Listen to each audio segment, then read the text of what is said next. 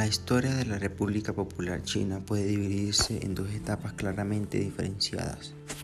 La primera estuvo dominada por la figura de Mao Zedong, que defendió una visión revolucionaria del comunismo en la que todos los aspectos de la sociedad, la cultura, la economía y la política deben estar al servicio de la causa ideológica.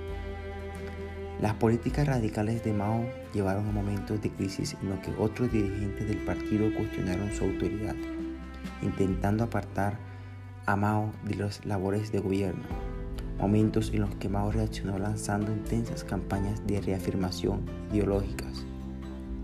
Entre esas campañas merecen especial mención el gran salto adelante y la revolución cultural, cuyos efectos sobre la sociedad china se dejarían sentir durante mucho tiempo.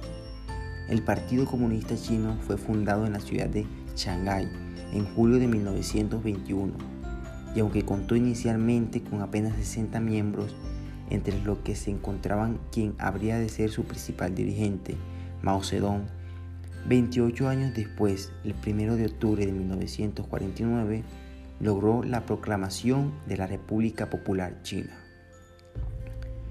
La República Popular China no solo combatió en una guerra civil contra fuerzas políticas y militares chinas.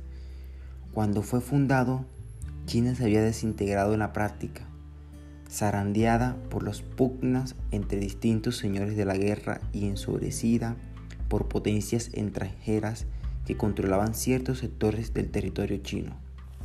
Las causas de la revolución comunista china deben buscarse en el complejo extremado de las relaciones que desde la caída de la, de la dinastía Qing a principios del siglo XX, el país estaba dividido entre los partidos republicanos de una China democrática y capitalista, con fuertes influencias europeas y que arrastraba la relación colonialista que había vivido China durante siglos.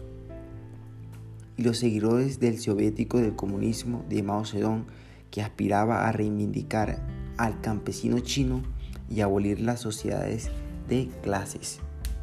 Visto así, la propia guerra civil china condujo a la revolución comunista, en especial cuando las potencias mundiales del siglo XX comenzaron a entrometerse, queriendo garantizarse en China a un aliado. Nos referimos a la Unión Soviética y a los Estados Unidos, quienes abierta o disimuladamente favorecieron diplomáticamente, económicamente y militarmente a sus bandos preferidos. La victoria comunista en el conflicto chino tuvo la consecuencia de erradicar la república existencia y obligar a sus representantes al exilio. Por su parte, las tropas de Mao se hacían con el poder político y anunciaban la, la creación de la República Popular China.